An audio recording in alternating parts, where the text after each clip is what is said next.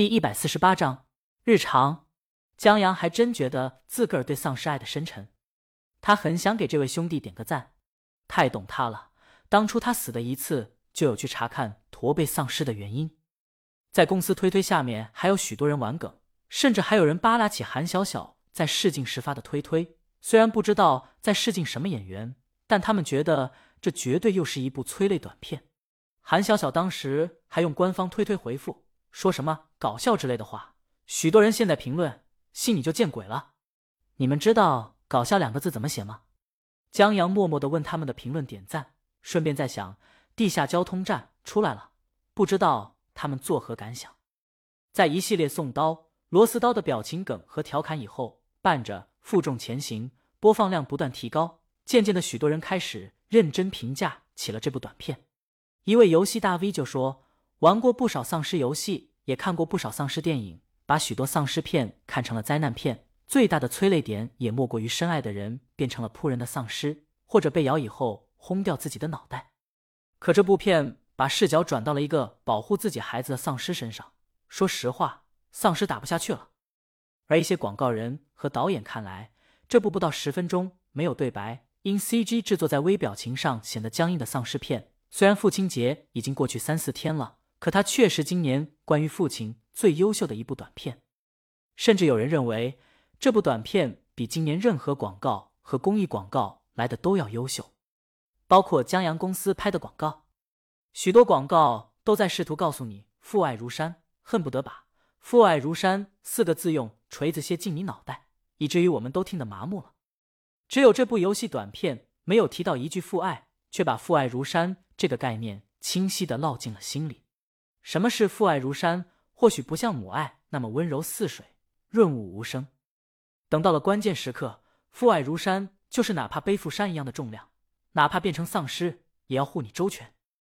还有一个导演关注到了这部短片，一位拍了一部灾难片、小有名气的导演，由于觉得这短片很有意思，不知道算不算孤陋寡闻。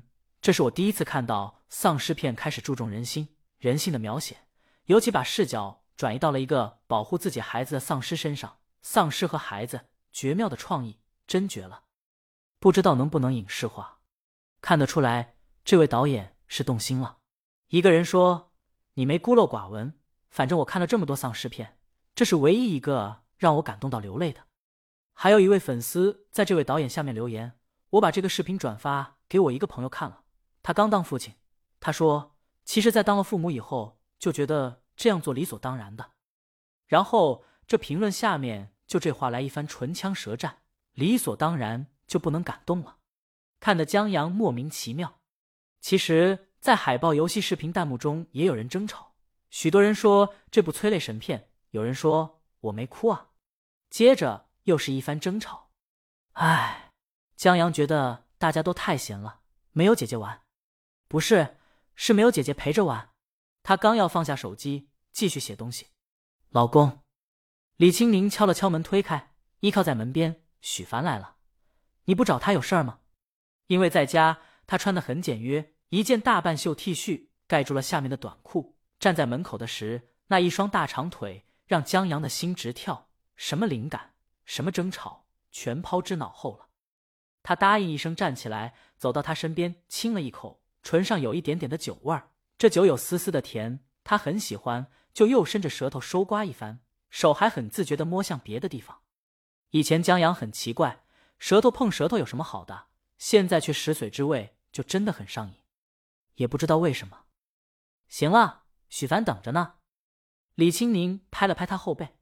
江阳走出去的时候，王一诺坐在沙发上，电视开着，上面在播农业频道，这是宁姐喜欢的，也不知道为什么。宁姐在需要背景音的时候，尤其钟情农业频道。她还喜欢农业新闻，什么是树上长地三鲜了，最甜红薯老鼠选出来的主持人站在小麦田里啊什么的，看的是津津有味儿。要是没有什么好新闻了，才会选择看电视剧。至于许凡，他在靠门那边蹲下身子看江阳的解忧杂货店微缩模型。待江阳走过来，他抬头问：“这就是你的灵感来源啊？”啊。许凡真怪，但有一说一，他觉得这找灵感的办法特别好，一不伤身，二不伤钱，三不伤感情，而且还安全。他认识一个编剧，为了写话剧的一场戏，让台词更顺畅，拿着录音笔专门上街去录别人吵架的话，但一直没找到灵感。后来有次别人打架，他拿着录音笔去杵着，人一生气，俩人联手把他打了，然后他就来灵感了，边挨打边录，还在旁边加注解，说这段灵感怎么怎么用。两个打人的大姐服了，问他写的什么话剧，这要是出来了，他们高低的去捧场。江阳也来兴趣了。那是什么剧？蜗牛啊！许凡首演的时候，江阳还看过。江阳恍然，那段打架的台词确实不错，两个人同时长篇的台词，然后吵架的时候一起说，既有气势，语速又快，有点像《破冰行动》中东叔和辉叔在组词对标的那场戏。当然，蜗牛肯定没那场戏精彩。不过这编剧挺有意思的。江阳问他叫什么名字。想挖他，许凡让江阳趁早歇了这心思。他在的话剧团是国内商业化最成功的话剧团，这位编剧是王牌编剧，是话剧团起家的根本。而且这话剧团是这编剧跟他兄弟一起创建的。买剧本改编权可能，挖人是不可能的。事实上，话剧不赚钱。许凡的前东家赚钱，还是得益于话剧把剧本和演员都打磨好了，改拍成电影以后。不说拍十部火十部吧，那也是拍五部火三部。现在那话剧团背后的母公司已经成功转型为影视公司了。你想哪儿去了？江阳服气，他就想知道这人都写了什么剧本。冲他的敬业精神，话剧差不了。江阳想去看。哦，这样啊。许凡告诉了这人的名字叫唐科德，这是笔名。江阳记下了。他问江阳什么事，江阳说让他去。地下交通站客串，这可是提前商量好的。他的戏份在第二集客串这一集中当地下工作者，女扮男装的李静。许凡想都没想就答应了。李清明给他介绍的剧组活儿已经结了。他坐回到沙发，清明，你是越来越厉害了。昨天那首歌差点没把我送走。像他这么优秀的人，本该灿烂过一生，怎么二十多年到头来还在剧组跑龙套？